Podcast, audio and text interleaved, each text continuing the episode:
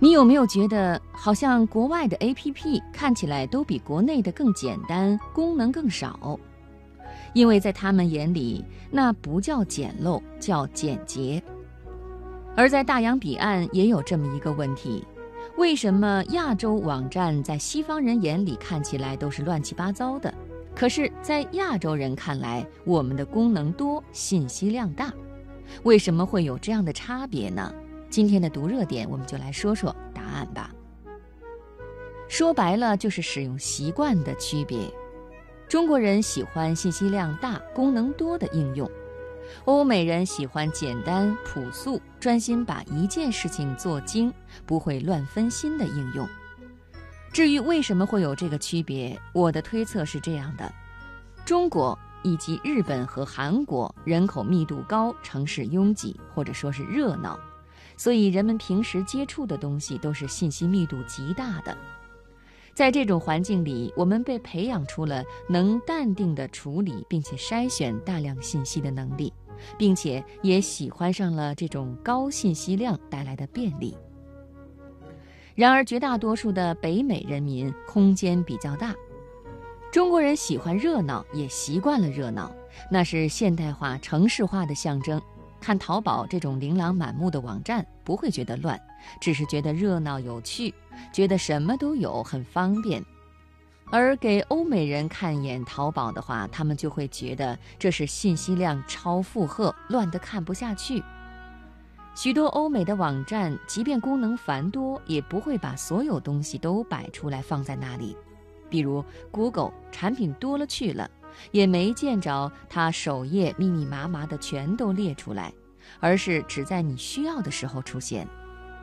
如果你搜纽约到旧金山的机票，它会给你 Google Flights 的结果；如果你搜开到西雅图要多久，它会给你 Google Maps 的结果。搜你好用西班牙语怎么说，它会给你 Google Translate 的结果，但是它不会。还不知道你想要什么，就把所有你可能需要的功能都扔出来。提到的什么分享、编辑推荐、新闻推荐什么的，国外产品里也都是有的，只是他们只在产品认为你有需要的时候才会出现，平时不会蹦出来。评论区很多人在说，国外的网站就是不好用啊，什么都找不到。那是因为国外网站为了视觉上的简洁，会把用户不怎么常用的功能藏到别的菜单里，或者用不那么醒目的处理。而跟着这些网站一起走过来的欧美用户，已经学会了这些处理方法，所以他们用起来不觉得不方便。这就是文化背景差异带来的使用习惯区别。也不是说。把所有的东西都摊出来，这种设计不好。除了中国人更能接受高信息密度之外，还要考虑到中国是互联网用户增长最快的国家之一，每年都有几千万人第一次开始上网，他们还在慢慢的学习网站或者 APP 是怎么用的，网上都有什么。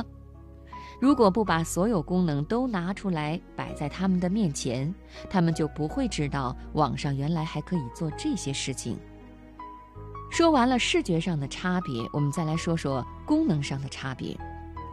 在功能上，欧美的产品会尽量简化，不是完全必要的功能全部砍砍砍，免得产品没有针对性。这一点和国内的做法很不一样。国内是这个功能也许会有一点用，我们就加加加，总会有人用得到。事实上，中国网民基数大，的确是加什么功能都会有人用，都有赚钱的机会。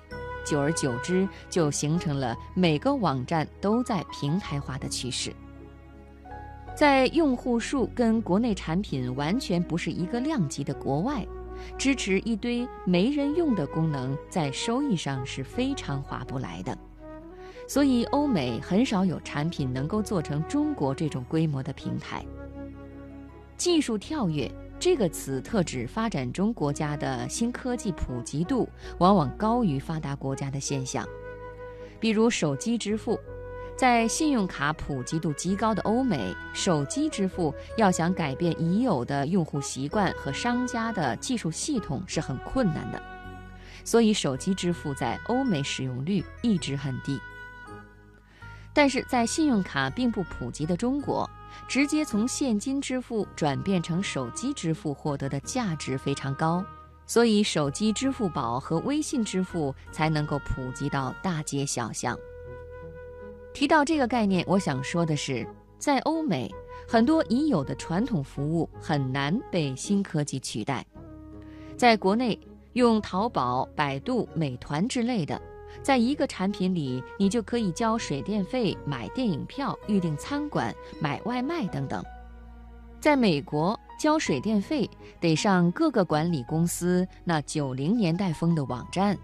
电影票在卖票网站上买，还要加收三美元的手续费；预订餐馆和买外卖得给餐馆打电话。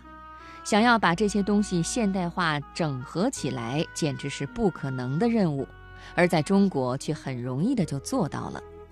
结果呢，就是中国的产品很容易平台化、一条龙，功能也特别的多，界面也就自然更复杂。我想说的是，中外文化有差异，用户习惯不一样。你眼里的简陋，是我眼里的简洁；你眼里的热闹，是我眼里的嘈杂。这些形容词都是相对的，而不是绝对的。设计也是一件主观的事情，没有绝对的好坏。